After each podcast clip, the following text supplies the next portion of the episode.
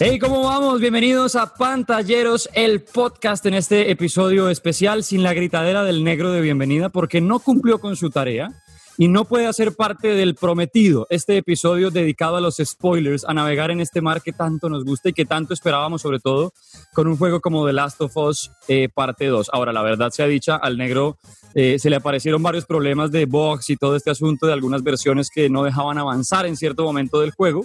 Ya nos prometió que va a hacer transmisiones en Twitch y que volverá, pero tenemos un reemplazo de esos de oro, mejor dicho, si el Real Madrid estuviera en época de fichajes estaría impresionado con nosotros porque si el negro no puede, nosotros les cumplimos a los pantalleros y hoy oficialmente pantallera, ya invitada en algunas ocasiones a pantalleros, nos regañó por Assassin's Creed, dio un punto de vista tremendo en muchas historias. Nuestra querida Dani Javid, bienvenida a pantalleros, ¿cómo vas? Hola, hola, muy bien. ¿Tú cómo estás? Feliz de recibirte y sobre todo feliz de recibir a una verdadera fanática de The Last of Us, ¿o no? Así es, así es, sí, así es. Desde el momento uno en que llega ese juego en el 2013, Dani, hasta hoy en día, ¿o no? ¿Estás atrapada en esa historia de personajes? Sí, literal. No, ya decidí que me voy a tatuar la polilla. ¿Ya en qué parte del cuerpo, Dani? ¿Ya sabes? En la pierna, en la pierna. Bien, bien, bien. Ojo, para que vayan viendo el tamaño de fanática que tenemos de The Last of Us. Oiga, hay que decir, Dani, que en este momento, si ustedes no quieren spoilers, cancelen. Stop. Se acabó, porque desde aquí en adelante viene un reguero de spoilers impresionante.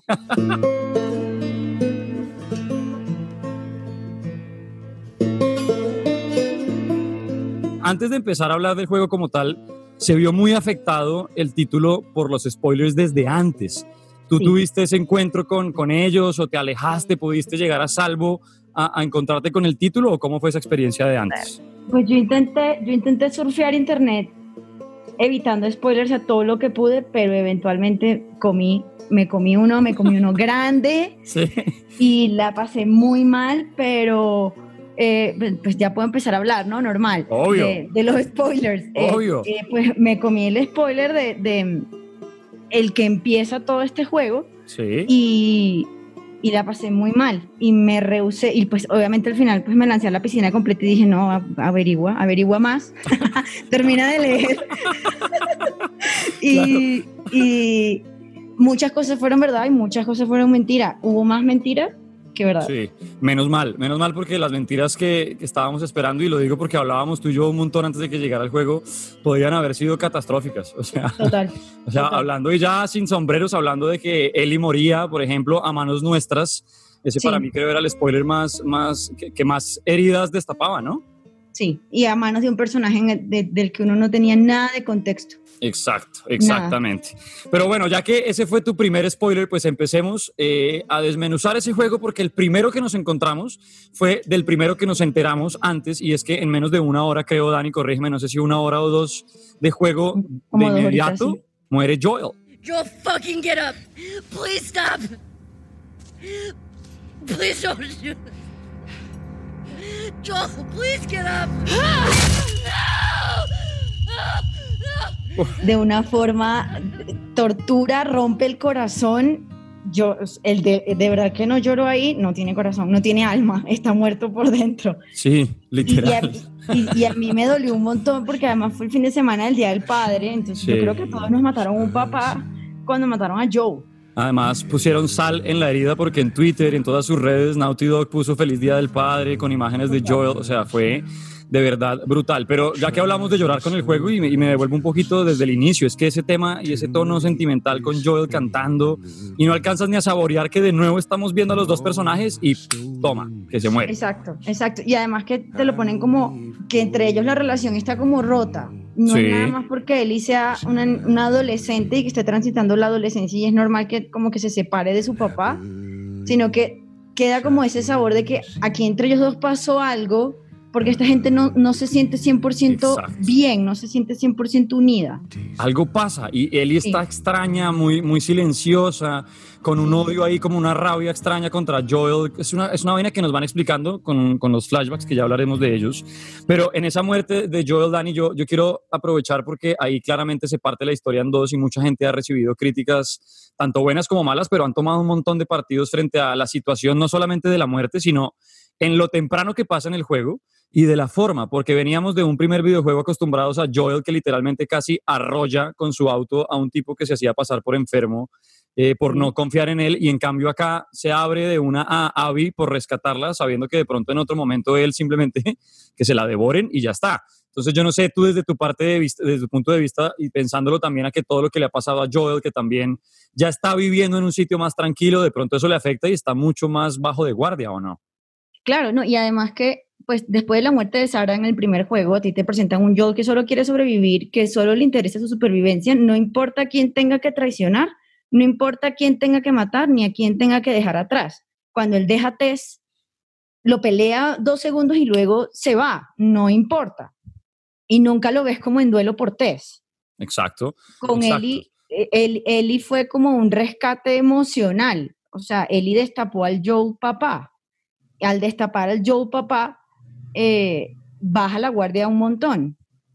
Él la vuelve a subir en el primer juego cuando se ve reflejado como con Sam y con Henry. Sí. Pero luego la vuelve a bajar. Cuando, eh, cuando uno juega como Eli y él se da cuenta que Eli puede cuidarse sola y lo puede cuidar a él, pues sí baja la guardia. Y yo, y yo siento que ese es el personaje con el que uno termina el juego y empieza este, porque cuando uno empieza jugando The Last of Us 2, empiezas con Joe, pues yendo de una casa al, a Jackson. Son 10 minutos menos. Sí. Pero, pero empiezas con él y, él, incluso su tono de voz y su semblante es mucho más bajo, mucho sí, más... Es, es, otra, es otro cuento, un arrepentimiento ahí como que lo, consume, ¿no? Pero es un arrepentimiento extraño porque al fin y al cabo, y spoilers más adelante y lo que sea, pero él dice, si lo pudiera repetir, lo haría todo de nuevo. O sea, que es un arrepentimiento que se lo está comiendo vivo, pero que en verdad no es tan real.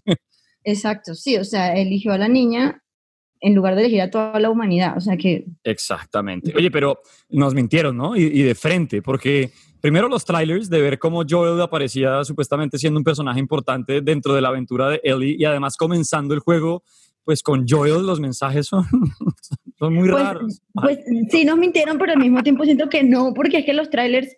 Te, te, daban un Joel primero, pocas veces lo viste a la cara, creo que fue el final y creo que fue, o sea, en los últimos trailers y creo que fue una estrategia de Naughty Dog como demostrar, este personaje está en el juego, no te preocupes. Pero en los trailers iniciales es de espalda, como en contraluz, como está y no está. Sí, incluso el primer trailer ya, ya como que contaba que Joel estaba muerto. ¿Te acuerdas del de Ellie tocando guitarra y que entraba Joel a preguntarle qué había pasado y que ella prometía vengarse? Yo me refiero a ese tráiler en el que supuestamente quien le tapaba la boca en una de las escenas ah, fundamentales era Joel y que le decía, ¿creíste que te iba a dejar hacer esto a ti sola? Y ahí uno decía, wow. Esto va a ser otra vez el reencuentro, el journey de reconciliación y al final ah, no lo es. What the hell are you doing here? You think I'd let you do this on your own? Exacto, sí, ese era Jesse. Exacto, termina siendo Jesse. Pero bueno, ya que tú lo mencionaste y saltamos de la muerte de Joel, que ya ahondaremos en ella con el personaje al que llegaremos, pero mencionaste los flashbacks. En este juego nos cuentan la historia a través de eso, muchísimos flashbacks. Sí, y yo siento que primero una movida muy interesante de Norito que siempre presenta juegos muy lineales. Creo que también es una forma de tener a Joe muy latente en la historia. Además que uno va jugando, a uno se le aumenta mucho la rabia y la sed de venganza. Uno, o sea, no es nada más que y quiere vengar a Joe, uno también quiere vengar a Joe. Obvio. Eh, algo personal, yo necesito matar a esta gente. Claro, o sea, uno a uno. Sí, sí, o sea, el, el rollo fue conmigo. Y de repente como que la misma historia hace como que bajes, como que digas, bueno, o sea, me toca encargarme de esto, una tarea a la vez, irme a tal sitio, buscar tal cosa, y de repente te lanzan un flashback, te despiertan de nuevo el dolor y te despiertan de nuevo la rabia. Es como, no se te olvide que tú estás aquí por esto. Exacto, no lo puedes haber dicho mejor, o sea, no se te olvide que Joel Miller sigue vivo allá adentro tuyo y estás vengándolo. Todas tus noches de gritos y de atravesarte a los Wolves y a todos aquellos es por Joel. Y lo hacen de una manera, es, es, es, muy bonito porque hay flashbacks en los que uno juega con Joel, me refiero. No lo controlas a él, pero sí estás acompañado por Joel y es casi que sentir el primer juego. Sí, sobre todo el primero, el, del cumpleaños, y que tienes mucha interacción con él y que le buscas el sombrero y que le das el sombrero y que le pones sombreros a los dinosaurios y la iluminación además te da como una sensación muy cálida, muy cercana y, y, te da como una nostalgia de que, o sea, esta gente pudo haber continuado su vida normal, amándose en una relación padre-hijo normal y vienen y me cortan esto de esta manera. Porque además, o sea, él hace que él cumpla su sueño de ser astronauta de alguna manera y le da la grabación. Ni me lo recuerdes porque es que se ve sentimental. Pero es muy bonito, es espectacular y, qué lástima tener que despedirnos de Joel tan rápido y qué lástima como te echan sal en la herida eh, recordándotelo todo el tiempo, lo que tú dices en el juego, porque claro, hay unos flashbacks espectaculares como ese, que es el cumpleaños de Ellie recorriendo un museo que encuentra Joel, la lleva de sorpresa y además que en el camino pasa algo muy bonito y es que le está enseñando a nadar, cosa que en el primer juego no pasaba.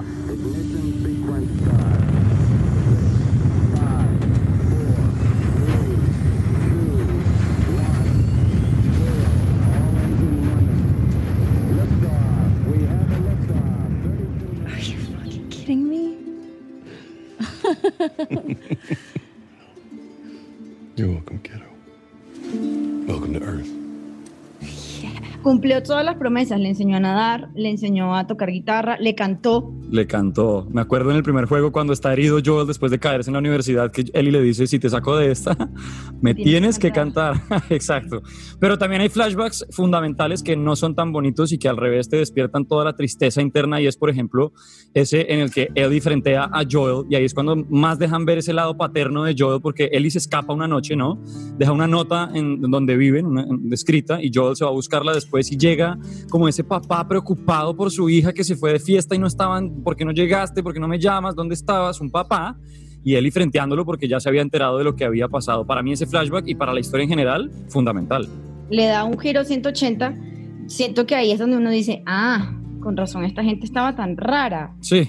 Porque Ellie se termina de enterar qué fue lo que pasó en, en St. Mary Hospital en, en Utah y, y, y, se entera de que Joe finalmente, pues, mató a todos porque hacer la vacuna la, implicaba matarla a ella. Y la expresión de dolor, además, de los dos. Es impresionante la actuación tanto de Joel, Troy Baker haciendo su voz sin levantar un solo segundo sus ojos porque lo está contando mirando al piso y como Ellie estalla en ese llanto incontrolable de, oiga, mi vida no tiene significado. O sea, yo soy, estoy acá porque, ¿por qué? Nah, y de ahí como que se, se, agarran para contarte todo en desorden y, lo, y, lo, que tú dices, te despiertan ese sentimiento de venganza todo el tiempo, ¿no? Tell me, what happened here? Making a vaccine would have killed you. So I stopped them. Oh my God. Y, que si uno mira los detalles muy bien en St. Mary Hospital, yo porque soy una luteadora de primera, me encanta meterme en todos los lugares, abrir todas las gavetas, explorar absolutamente todo y ver las paredes, el piso, todo, todo.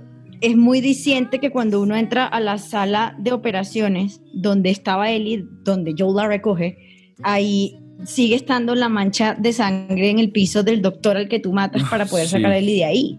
Es impresionante. Entonces, o sea, el lugar cuenta la historia sola. Sola, eso es. Exacto, cuenta la historia sola. Si Eli no encontraba esa grabación, el lugar le contaba la historia sola. Sí, literal, estaba hecho para que se enterara, la verdad, tratando de salir por donde fuera. Eso es muy bonito, sí, porque además, como te lo diseñan y todo ese momento en que él encuentra la grabadora es impresionante. Y ya que hablamos de esos flashbacks, pues después de que uno juega con Ellie, porque el, primer, el juego se divide ¿Cuántas horas? A ti te dieron como 30 exactas, ¿no? 30 horas y 51 minutos. Casi 31 horas. Yo fui un poquito menos, ya, ya, ya te diré por qué, eh, y que sé que le pasó a muchos, pero digamos que son 30 horas con Ellie, ¿cuántas son? Como esa primera parte del juego, esos primeros tres días, más Jackson, más...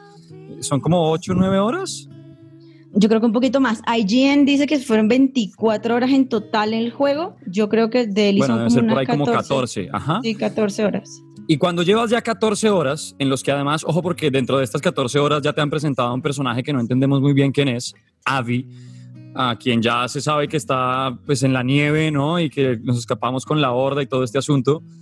Pero luego cuando ya entendiste, viste la muerte de Joel, ya sabes quién es ella, ya como que uno empieza a ubicar a los personajes. Llegas al momento del clímax con Ellie, el clímax en un día 3 después de perseguir y asesinar uno a uno a los personajes que estuvieron involucrados en la muerte de Joel de alguna u otra manera, porque van cayendo de a uno, ¿no, Dani? O sea, un- ese es el, el objetivo del juego, es cazar a quienes estaban en el, en el cuarto donde muere Joel. Es espectacular, porque además eso, eso es muy Naughty Dog, es, es tarea simple. O sea, así como en el primer juego era eh, busca a Robert, eh, busca las armas, saca a la niña, eh, llévala a Jackson. Aquí es igual, pero sencillamente ya no es pequeñas tareas de ir y llevar, sino mate a, a Nora, mata a Lía, mata a... y así vas. O sea, cada, cada cabeza tiene un día, básicamente. Todos los personajes que nombras, Dani, de una vez para que la gente que de pronto pues, eh, no, no entienda muy bien la historia y que la esté jugando, son los sobrevivientes que quedaron del grupo de los Fireflies que acompañaba a Abby en su momento en el hospital, ¿verdad? Sí, sí, sí. Owen, Owen y Mel y Nora son principalmente eh, antiguos Fireflies que eran del, del, del puesto de Salt Lake City, del, del hospital. Exacto, donde, Y donde que- termina el primer juego. Ajá. Exacto. Y que pues dan a entender que luego de que Joel mata eh, al médico y mata a Marlene, aparentemente, yo aún tengo mis dudas, no lo sé.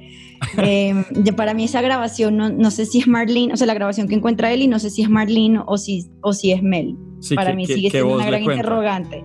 Ni idea. Y mucho más después de, me adelanto un poco, de ese balazo que Abby le pega en la cabeza a Tommy y Tommy no muere. Bueno, yo no sé si Marlene está muerta entonces. Sí, puede ser un wink a eso. Exacto. Y, Pero mira, todos esos personajes que tú nombras, de estos de, de- de- de las luciérnagas que quedaron, eh, uno los va, y, y hablamos con esta propiedad, pero no los conocemos a través de Eli. O sea, no es como que jugando con Eli sepamos quiénes son, sino que cuando ya estamos terminando nuestra parte con Eli de, de estos tres días, porque son tres días en Seattle, eso ya lo hemos contado, eh, y de ir cazándolos uno a uno, mm, hay, un- hay una serie de acontecimientos que no me adelanto porque ya vamos a hablar de ese personaje, que es quien los vive, que te llevan a encontrarte con Abby nuevamente, o sea, la que mató a Joel te encuentra a ti y en ese momento de clímax, en vez de que haya pelea, el juego te devuelve a ese primer día en Seattle, pero ahora con la asesina de Joel y te obliga a controlarla. Sí, 10 horas de Abby. Horas, ¿cómo te fue con ese encuentro frente a Abby cuando el control te dice, bueno, bienvenida otra vez al día uno y te presentamos a Abby en tus manos? Yo no lo podía creer. Yo casi, o sea, no, yo, yo quedé en completa eh, disbelief. O sea, yo dije, no puede ser que Naughty Dog me esté haciendo esto. Yo quería borrar el juego. No más, no más. Eh, se parece mucho a la sensación cuando en el primer juego, cuando uno controla a Ellie, que no sabes que la vas a controlar y te toca y dices, "Ah, Sí. soy Ellie. Fue sí, como, que uno dice, murió Joel. exacto. Y uno dice, Ajá. soy Abby, pero después hay como un completo rechazo y repulsión. Y ahí es cuando yo me pongo como toda filosófica con, con los juegos que tienen una historia de este estilo y digo, ya va, porque está bien para Ellie ir a vengar la muerte de su papá, pero para Abby no. Exacto. Exacto. Y es, esa- ese es el mensaje, yo creo, final de todo ese gameplay que tienes con Abby. Pero al principio yo creo que el impacto no es solamente que te ponen a controlar a Abby, que al fin y al cabo, y me pasó a mí, yo te decía, Dani, no puedo, no quiero, estoy haciendo speedrun, no quiero manejar a Abby, no la tolero, pero a medida que uno va avanzando, de verdad, la historia de Abby también es muy chévere. Y sobre Sí. todo que su personaje, mira, a mí me pasaba algo que yo con Ellie, eh, a mí me, me daba cierto miedo enfrentarme a algunos enemigos y como que yo sentía a través de Ellie lo mucho que sufría y lo mucho que le costaba asesinar. En cambio, con Abby, ponme al que quieras enfrente y sin armas. que- o sea, voy Sí, a por todos. Claro, no, Abby es un tanque. De hecho, el cuerpo de Abby, el cuerpo de Abby está inspirado en una crossfitera muy Ajá. famosa. Sí, eso fue, fue una mezcla de tres personajes, ¿no? Voz, voz distinta de la cara y del cuerpo de un atleta. Exacto, la cara era de, un, de, un, de una ex trabajadora de Naughty Dog, la Ajá. actriz Laura Bailey, si no estoy mal, Esa es la que pone la voz y, y el cuerpo del, de, de, de y el cuerpo del atleta. Pues yo, yo creo que ese, ese primer impacto, más allá de que, claro, uno al final termine de pronto sintiendo pues ese amor por, por- no por Abby, porque para mí es imposible quererla, pero pues sí por la historia y por ese bonding que tú dices, bueno, las monedas tienen dos caras y la de Abby también es válida, pero yo siento que el error está en hacerte jugar todo el tiempo con él y con la expectativa de ya me voy a encontrar con ella y cuando ya estás en el momento de clímax no te lo dejan vivir, sino que te devuelven. Entonces yo creo que eso alimenta la rabia de decir, pero ¿por qué me obligas a repetir una historia que ya sé cómo va a acabar, porque al fin y al cabo tú con él y ya has matado a todos sus amigos, ya has pasado por distintas locaciones en las que uno sabe que va a ir pasando con Abby, te van mostrando a personajes que ya sabes que están muertos. Entonces yo creo que el problema es, en vez de hacerle un paralelo, me lo dejaron todo uno y todo el otro, en vez de haber hecho un día uno, día dos, día uno, día dos, ¿sí me entiendes? Como emparejar un poquito la balanza, pero siento que precisamente eso era lo que querían el Drugman, que tú odiaras el juego. Es que es clarísimo que lo que hacen es que, lo que quieren que lo odies. Sí, quieren que lo odies. Y, y a mí no me molestó el, el, que me hayan dado como, o sea, dejado un, un, cliffhanger y me hayan devuelto, pero ahora esta vez con Abby, porque cuando uno lo vuelve a jugar, empieza a tener mucho más sentido las interacciones que uno escucha con Eli, por ejemplo, cuando uno se está arrastrando por el, por el hospital, en, por, los ductos de ventilación, que escuchas sí. que hay unos soldados reclamándole algo a Nora Ajá. Con respecto a Abby, pero tú solo captas que Abby estuvo ahí y ya. Cuando lo, cuando lo repites, cuando lo repites, sí tiene más sentido una vez ya sabes qué es lo que ocurre.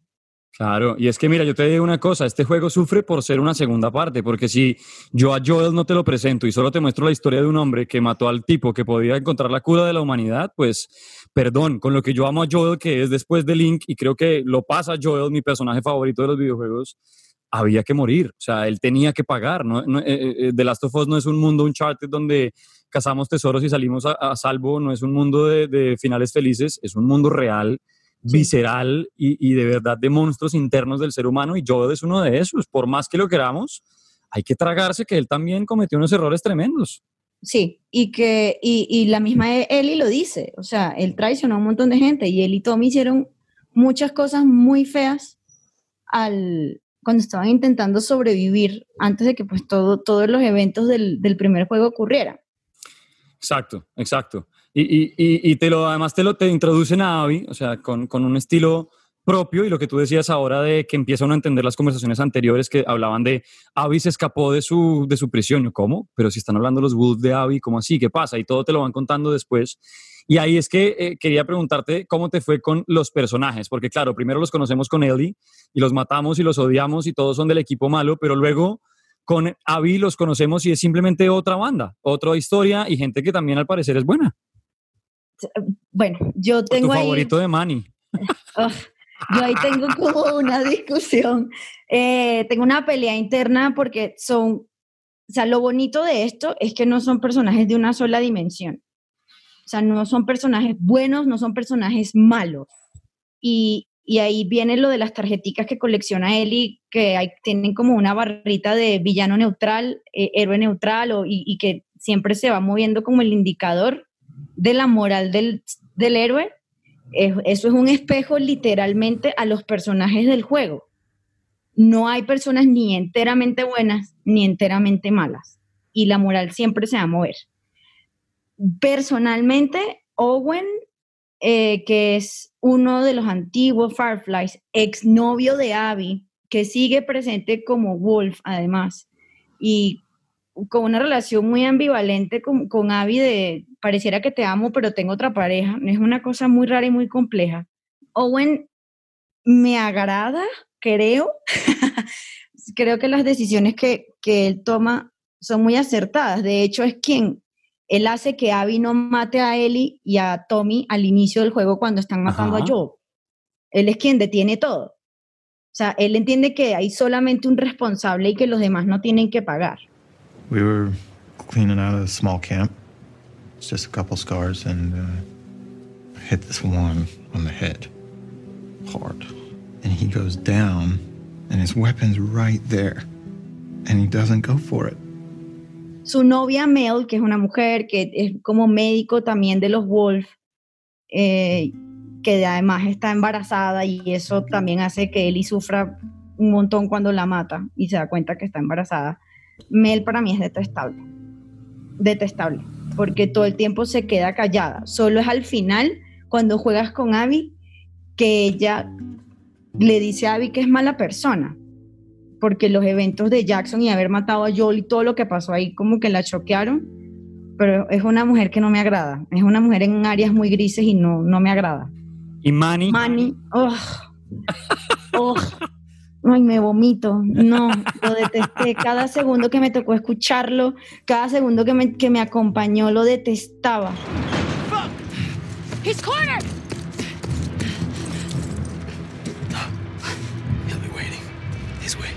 Uy, no, qué hombre tan detestable. Para quien de pronto no ubica o no ha llegado, tranquilo que llegará el momento en el del equipo de Abby y, y uno de los que, ah bueno, pues para que entiendan cuál es y le generen todavía más cariño, el que le escupe al cadáver de Joel. Ah, de paso, sí. Es que es además un detalle que pasa desapercibido, pero es el mismo que le escupe en el, al cadáver de Joel y que es, no sé, es, Y lo hicieron idéntico a. Neil Druckmann, parece Ah, adrede. O sea, Sí, es que es, es eso. O sea, yo no pensé que fuera a ser tan literal cuando nos dijeron el juego es del odio, pero es que no solamente es en la historia, es que a nosotros también nos hizo odiar el juego, nos hace odiar a los personajes, es odio por todas partes. total, total. Todas las veces que, que, que, que me liberé de Manny porque era, había un cutscene o pasaba algo y tenían que separarse, era muy feliz. De Era un verdad, era tema muy de feliz. celebración, sí, literal. Esos son los personajes que acompañan a Abby. También está Nora, que debo aceptarlo y me sentí mal, pero la maté con gusto. O sea, fue de verdad. fue con gusto. Me, me temblaban las manos como a él y con su tubo tratando de no hacerlo y él- ella no quería. Pero, Porque además es la primera que matas. Exacto. Porque Lía ya estaba muerta cuando pero fue con gusto. Fue, fue, Uy, O sí. sea, lo- también lo merecía, sobre todo porque no me trates, no me maltrates la memoria de, de, de Joel. Pues bien, Dani, esos son los personajes como que eh, vale la pena mencionar, pero antes de, de cortar con este pedazo de, de todos los que vamos encontrando, ojo porque hemos hablado de los que están del lado de Abby y se nos quedan los que están del lado de Ellie, porque Dina, que bueno, ya sabemos, su novia importantísima, embarazada, y el papá de ese hijo, Jesse, uno de los personajes que tratan de, de enamorarnos desde el principio y que muere como lo que nos invita a creer este juego, como si fuera un pedazo de cartón, o sea, Literal. un casualty, ya está. Sí, sí, sí. No, Jesse, Jesse eh, creo que es el compañero que todo el mundo quiere para cualquier cosa, no solamente para un apocalipsis zombie. Y tiene la brújula moral muy bien direccionada. Y a mí sí me llama la atención que en uno de los flashbacks Joe le dice a Ellie que él cree que, que a Jesse le gusta a Ellie. Ah, sí, Y, y yo siento, y, y él le dice, miran, yo, yo poco me equivoco con estas cosas. Y a mí me da la impresión de que cuando Jesse va detrás de Dina y de Ellie y llega a Seattle, no lo hace por Dina, lo hace por Ellie. tal y él se lo dice. Entonces, no se equivocó. No se equivocó. no se equivocó. Bien, me gustan esas teorías de conspiración frente a la historia. y- No se equivocó. Tremendo.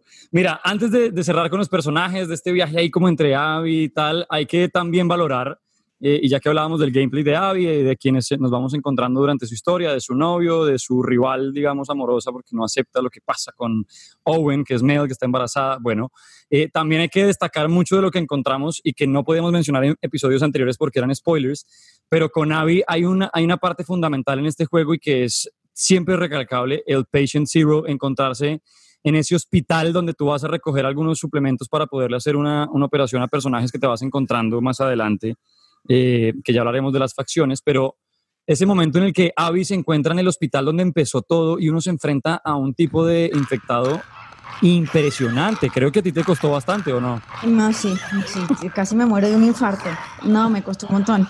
Y, y además que es una fusión como de 40 infectados diferentes y se, se van como despegando y tienen como conciencia propia porque además puede hacer cosas que los infectados que uno conoce no pueden hacer como trepar.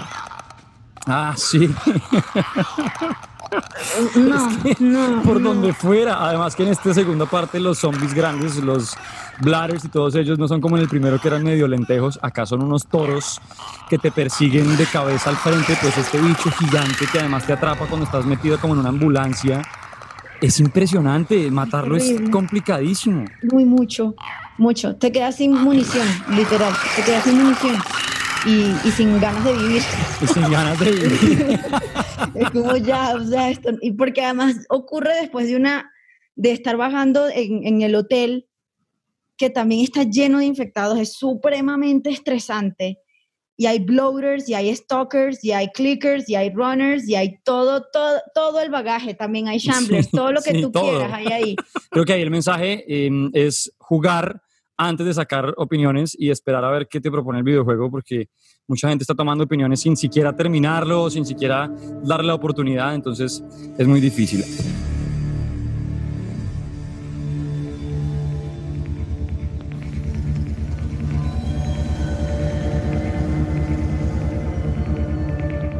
Bueno, Dani, y a medida que uno va avanzando en la historia, tanto con Ellie como Abby, siempre hay unas facciones que son las encargadas de convertirse en nuestros enemigos, que no lo son, sino que están en el medio. O sea, nuestro objetivo es Abby y hay que atravesar por sus campos eh, y por sus territorios y por eso se terminan convirtiendo en, en enemigos y porque la historia se va mezclando con nuevos personajes. Arranquemos por los Wolf, el Washington Liberation Post, que, eh, Front, perdón, que es eh, el grupo al que hoy en día pertenecen Abby y su combo. ¿Quiénes Pues son?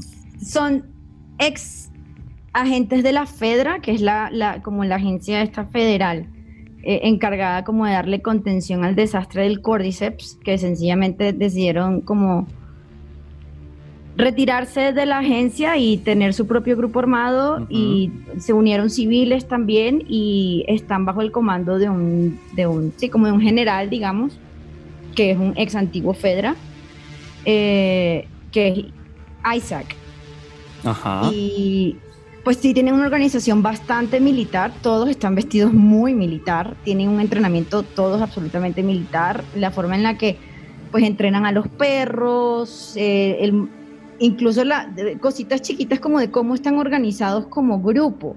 O sea, te toca pedir prestado un perro, te toca pedir prestado un camión, te toca pedir prestadas ciertas armas Exacto. Y municiones. Y, Y ojo, porque están, están ubicados, su base o una de sus bases es un estadio, ¿no? Sí.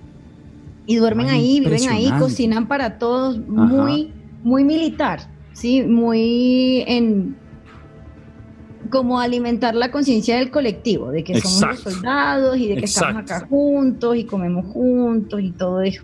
Pero, como toda banda sobreviviente en un apocalipsis, también tienen a sus rivales y es exactamente ahí donde queda atrapada Ellie. No me refiero a que en un momento uno quede atrapado en un conflicto entre ellos dos, sino que en la historia, como se va desenvolviendo, tú terminas siendo enemigo de un fuego cruzado entre, por un lado, el Washington Liberation Front, los Wolves, los lobos, y al frente de esta secta extraña religiosa que no se sabe muy bien, pues tienes que leer todo lo que vas encontrando para conocer acerca de su salvadora y que es entregado a la liberación espiritual y que los infectados son demonios y sus enemigos número uno son los Wolf. ¿Cómo te fue con los Serafitas? Ay, pues, como todo culto, eh, primero me daba muchísimo miedo, porque primero empiezan las insinuaciones a través de carticas y cositas que uno va como coleccionando en el juego, hasta que te los consigues. Ay, Y sí. que te toca además aprender a diferenciar cómo, porque ellos solamente se llaman silbando. Entonces, te toca diferenciar en qué momento se están preguntando si están bien, porque tienen un silbido para eso. Tienen un silbido para, para, para decirse entre ellos que te vieron. Tienen un silbido Es para decir que otro cayó. Ay, no. Es un estrés a mí me generó mucho estrés. Sí, sí, sí. Yo decía, no, yo no estoy a salvo aquí nunca. Estos tipos me estoy sí. engañada. eh, Me van a hacer una Eh, emboscada. Y es un grupo muy interesante, no solo porque te hacen sentir así todo el tiempo, sino porque te los venden como una secta pues de, de sadismo impresionante. Los ves en un culto destripando personas, sacándoles los intestinos y dejando que se desangren mientras están ahorcados. O sea, es una cosa de, literalmente un mundo post-apocalíptico apocalíptico, y esos son nuestros enemigos. Por un lado los Wolves, Abby y su combo, por el otro lado los Serafitas. Yo, de verdad, me, a mí me, me encantaba encontrarme o Wolves o infectados. Desde que no fueran serafitas yo era feliz porque los serafitas con sus silbidos y sus escondites y sus arcos y flecha porque no utilizan armas, pues sí, pero casi todas son arcos, todas son silenciadas. Uy, es terrible, es terrible, es Sí, terrible. sí, y además que tienen sus tronchatoros que llegan con unos super martillos. Ay, Eh, no me acordaba. ¡Ah! ¡Carne fresca! Uy, no me Da acordaba de las y tienen mujeres sus peinados, sí, no, es muy estresante. Y lo que más, o sea, a mí lo que me gustaba de, de como del contraste de ellos dos es que eran tan diferentes que se terminaban pareciendo. Porque los serafitos que ellos con su con su profeta y que ella te guíe y que encuentre su amor y, y todos los como incluso hay arte en las paredes de Seattle de ella pero no es muy diferente a como los Wolves se relacionan con Isaac en lo Exacto. absoluto, o sea. Y. Isaac es el patriarca, de hecho, tiene el nombre de uno de los patriarcas de Israel, o sea. Eh, Por algo, se eh, sí. llama así. No es que escogieron un nombre en el diccionario y, y menos siendo Naughty Dog y menos siendo Isaac y menos siendo el dirigente pues de este grupo que ojo, tam- tampoco está libre de pecado porque cuando los conocemos ya internamente jugando con Abby, eh, Isaac está torturando a, a un par de serafitas, ¿no? En unos cuartos oscuros. Y muy gráfico.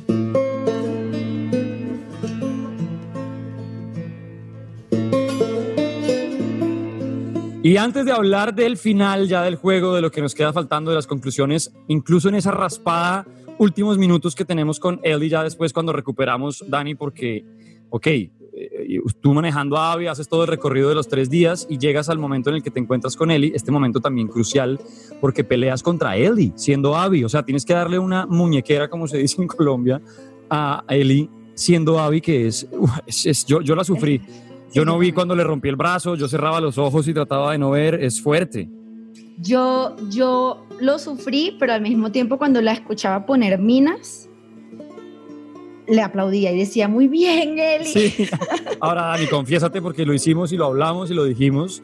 Nos dejamos matar muchas veces siendo Abby. Por Ah, Eli, pero por lanzándonos por supuesto. abismos. eh, había muchas Sí, no, formas. al y yo creo que eso fue lo que hizo que yo bajara la guardia con Abby muy temprano en el juego. O sea, si había un precipicio me lanzaba. Si venía un clicker me dejaba morder.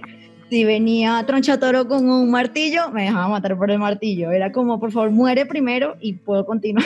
Exacto. Primero quiero ver cómo mueres en esta parte del juego y después miramos si sigues. No, por el Sí. Patient Zero dije, ok, mátame, pero ya después cuando yo quería vencerlo no, no podía. O sea, ya se volvió una constante ver a Abby muriendo y yo solamente estaba intentando ya ya pasar. no.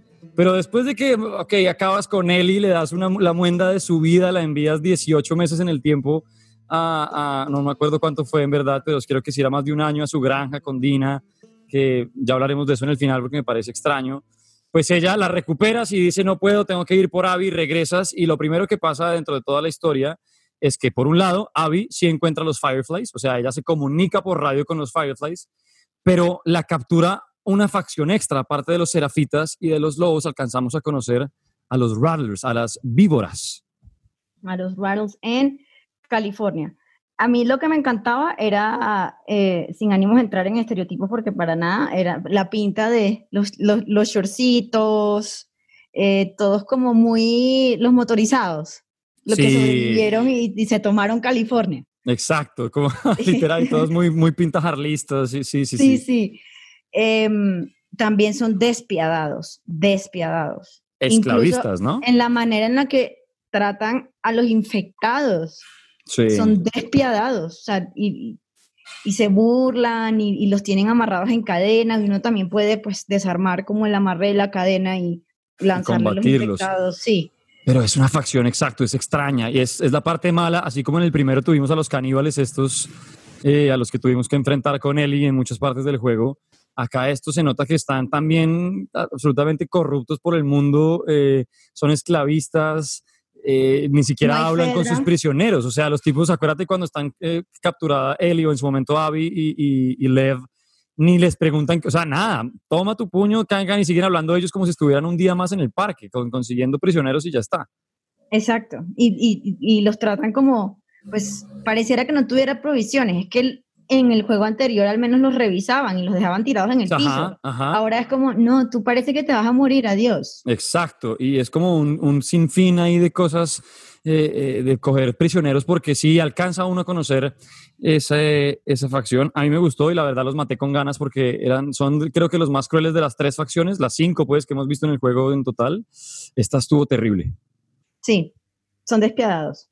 Y no hay Fedra que valga. No, hay- Aparentemente se, tomaron California. literal, ahí no hay, no hay quien valga. No. Bueno, vamos entonces a entrar ya después de pasar por las facciones en la recta final de cómo nos fue con The Last of Us parte 2.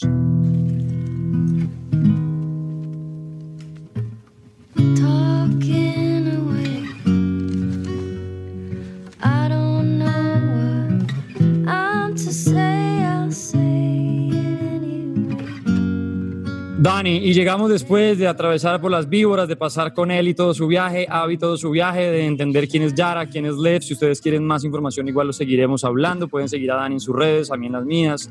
Necesitaríamos tres semanas de podcast para poder hablar de todo lo que merecemos hablar en spoilers.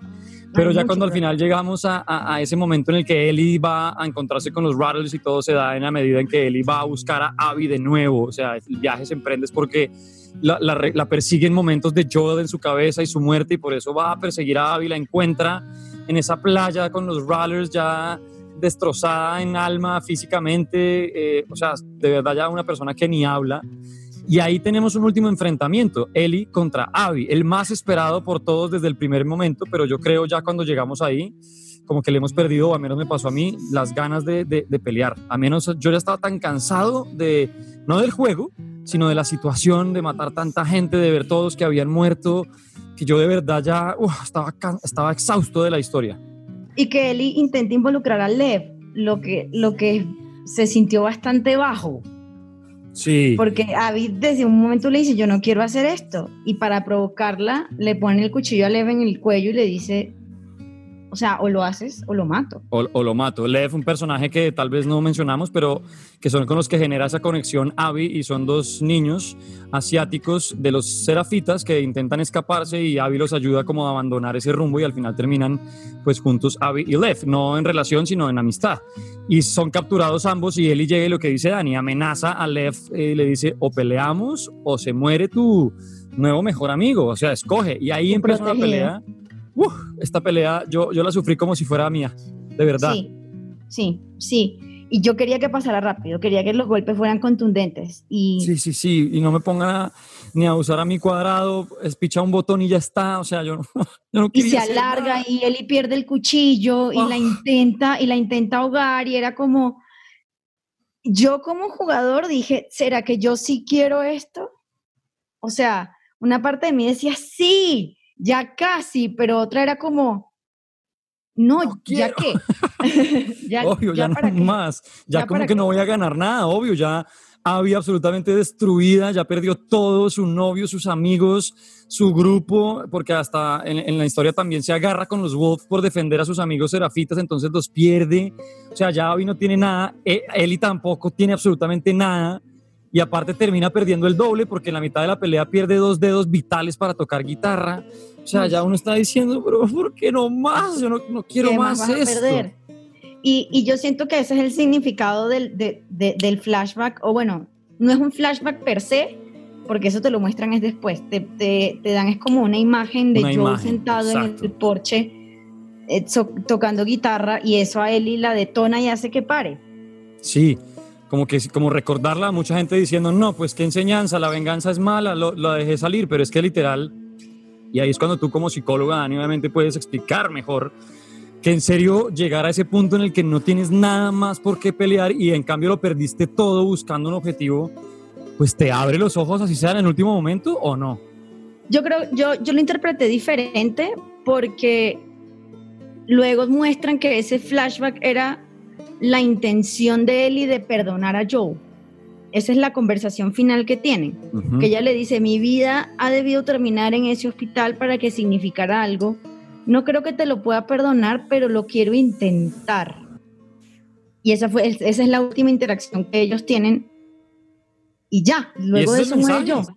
Ese es el mensaje, punto. No te voy a perdonar, Abby, pero me gustaría intentarlo. No te voy a perdonar a ti, persona, ni idea, pero me gustaría intentarlo. O sea, ese es el mensaje completo del juego y a través de ese flashback yo creo que estuvo, estuvo muy claro. Ahora, Y que si no lo hace, te- o sea, no, nunca va a parar el ciclo de violencia. Nunca. Exacto, exacto. Y es muy fuerte esa imagen de Ellie en el mar, eh, cogiéndose los, los, las- los dedos, los ex dedos, porque ya no los tiene, simplemente tratando de frenar eh, el- el- pues la hemorragia, ¿no? Y Sí. sola, íngrima, con su miedo fatal que nos cuenta en el primer juego de no quiero acabar sola, y Abby alejándose en una lancha con, con, Lev, con Lev, exactamente. sí. Em, a mí el final, la verdad es que me gustó. Tal vez yo lo habría hecho distinto. Muchas veces queremos otras cosas y como siempre le he dicho a Dani, pues Jon Snow revivió para nada. para nada. Y, y quisiéramos cambiar muchas cosas en la vida. A mí, por ejemplo, me habría gustado sí, tener este final, pero de pronto haber aprovechado lo que tienen los videojuegos y es que te, involucran y te hacen participar. Tú que eres fan de Assassin's Creed y yo obviamente hablando de otros títulos, pero eh, de ir tomando decisiones que al final te permiten encontrar distintos finales. Entonces, pues haber podido tener la opción de, así como me decías tú, por momentos quería, por momentos no, pues ahogar a Abby y ver qué pasa en caso de que la mates y después darte cuenta que la podrías dejar viva y hay otro final. Yo lo que interpreto con este final del juego y que no hayan tenido en cuenta estas vainas, yo sí creo, Dani, que va a haber una parte más de The Last of Us. Uf, 100%. Neil Druckmann dice que no, que va a ser muy complicado, pero también dijo que no iba a haber una parte 2 porque era muy complicado. Eh, que hasta que no tuviera una historia que lo convenciera, no iba a hacer nada. Y, y- y yo creo que te deja muchas cosas en el aire, no para decir que va a haber un juego, pero para por lo menos no cerrar la posibilidad, porque mira, Abby y Lev, ¿a dónde llegaron? El título se acaba y tu pantalla principal cambia, la imagen es ahora la lancha de ellas dos, donde supuestamente están las, las Fireflies, ya llegaron. Por otro lado, Dina se devolvió a Jackson, se fue, murió, no le dejó ni una nota a nadie. ¿Dónde está Tommy, el hermano de Joel, que fue tan importante porque durante todo el juego pues lo vamos persiguiendo a él también vengando a su hermano? Eh, ¿Qué pasa con, con Ellie? La van a seguir buscando porque es la única inmune. ¿Hay alguien más que sea inmune? No sé si tú creas que hay posibilidad de armar otra historia o por dónde cogerla. Yo lo que creo, y, y- y de aquí creo que se puede como eh, sacar un montón de teorías, porque a Ellie se le cumplió su miedo más grande de terminar sola, Sí, de estar completamente sola. Ya cuando tú perdiste todo, ¿cuál miedo? Exacto. ¿Ante qué? ¿Para qué? exacto. ¿Sí? Entonces, y ella quiere que su vida signifique algo. Ajá. Entonces, quizás ella va a ir a buscar. A ella no le consta que las Fireflies volvieron, eso solo nos consta a nosotros como jugador. Ujú. Así como a Ellie tampoco le consta que el médico muerto es, es el papá de Abby. Eso lo sabe uno como jugador, nunca lo sabe Ellie. Entonces, quizás va a ir a buscar algo. Ella, ella va a algún lugar para buscarle significado a lo que ocurrió. A su inmunidad y al Sí. exacto y a todo lo que le ha pasado. Yo estoy de acuerdo, Dani. Yo esa historia, ahí como me la vendes, yo ya te la compro y es Eli dándole significado a ese último, esa última esperanza. Y es, si alguien la estaba buscando todavía, la vacuna, pues voy a ir a encontrar a ese alguien porque aquí estoy, estoy viva. Sí. Y, Y- quizás sea con Tommy, porque yo, pues. Tommy también se separó de María.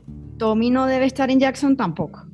Yo creo que la que está en Jackson es Dina, que se fue con, con los papás de Jesse, pues no sé, es, es con su nieto, el- el ajá. bebé, claro.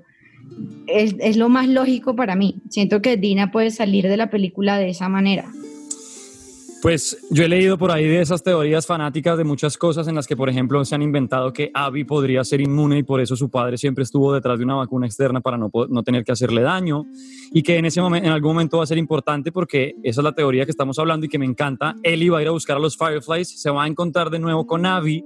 Abby la reconoce por, por la falta de sus dedos y ellas juntas tienen que enfrentarse como equipo frente a alguien que impida ese, como le ponen los fans hoy en día, The Last of Us A New Beginning, que sería como el nuevo comienzo de una humanidad con una vacuna, eso sí, perdiendo tanto a Ellie como a Abby. Habrá que Eso. esperar y yo sé que una década entera, ¿no? Sí, uf, probablemente. A Naughty Dog le encanta sacar algún juego para despedir consolas. Por ahí Sí. cuando yo tenga que 40. Qué horror. Exacto. Y, a- y en ese momento estaremos aquí, bueno, negro, Juan, que aquí vos sí se pasó de Last of Us 2, ya, ¿cómo, cómo le fue con Abby? Ya estamos aquí nosotros en la última parte de A New Beginning, eh, pero bueno, la Pero mira verdad- que no es alocado, mira que no es alocado No, porque hay, hay, una, hay, hay- un énfasis en eso, porque Abby le dice explícitamente a su papá, si yo fuera inmune, a mí me gustaría que me sacrificaras por la humanidad. Exacto. Muchos detalles que, que te dejan abierto eso, una historia nueva Sí. y que puede llegar, ¿por qué no?, para PlayStation 5 o por qué no un adelanto, aunque ya Neil Druckmann lo confesó, no va a haber DLCs, no hay un extra, no hay nada, de pronto un multijugador y ya No está. Lo que sí tenemos, Dani, yo tampoco le creo, lo que sí tenemos y que yo sé tu emoción es gigante ya para ir cerrando es una serie, ¿no? Se viene en camino serie de The Last of Us. Sí, dirigido por el director de Chernobyl. O sea, que empezamos ganando 1-0. O sea, Me encanta. ¿ya hay algo de actores o actrices confirmados, Dani, o siguen siendo especulaciones? Especulaciones, pero yo creo que sea... Joel tiene que ser Nicola Coster-Waldo, Jamie Lannister. Jamie Lannister. Sí, sería- Perfecto. Uy, sería Perfecto. tremendo. Tremendo. ¿Cómo se llama? Eh, Josh Brolin, ¿es que se llama? El que Troy Baker dijo que podría y le gustaría que interpretara a Joel, el que hace Men in Black en la parte 3. Ah, sí.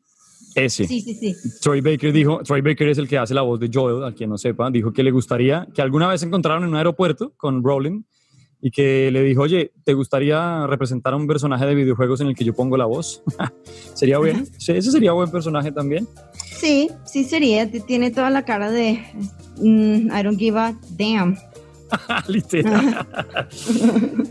Bueno, Dani, conclusiones finales, tu calificación y ese mensaje de una verdadera fanática que no se deja enviciar por spoilers, por malos comentarios, que se disfrutó del juego, tanto el primero como el segundo, que es geek en el sentido de ir a perseguir hasta la última moneda para entender la historia, que se leyó el cómic, y a todos los que te están escuchando en pantalleros, pues que, se- que llegue ese mensaje eh, fuerte y claro.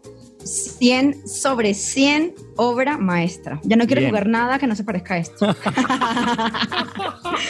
y me quedo con la parte 2. O sea, Eso la parte 1 es excelente, pero la parte 2 es obra maestra. Es todo lo que me esperaba y más. Wow, tremendo. Ahí está, arroba Dani Habit. Oye, muchas gracias por pasarte por estos micrófonos de pantalleros. ¿Seguirás por aquí o no? Mira que ya tienes una fanaticada detrás que te espera, te admira, dice, Dios mío, ¿quién es ella? Claro que sí, todas las veces que quieran, acá estoy. Bien, perfecto. Arroba Dani Habit, ya saben, eh, ella también tiene transmisiones de Twitch. ¿Qué estás jugando por estos días para que nos antojemos de ir a verte? Pues quiero que, quiero, creo que voy a empezar a jugar a Assassin's Creed Origins, hacerle un replay. Eh, quizás me juegue el New Game Plus y le empiece a aumentar la dificultad de Last of Us 2 y empiece a perderle el miedo. Pues tengo ahí un montón de juegos. Vamos a ver, vamos a ver, vamos a ver. Perfecto. Dani, muchísimas gracias. Arroba Dani Habit. Esto es el eh, eh, Pantalleros, el podcast. Episodio de spoilers de The Last of Us. Obviamente déjenos sus comentarios porque si quieren seguir andando en el tema, aquí estamos. Y obvio, faltan muchas cosas, pero para eso tenemos mucho tiempo porque el mundo se detiene los pantalleros seguimos andando. Adiós pues.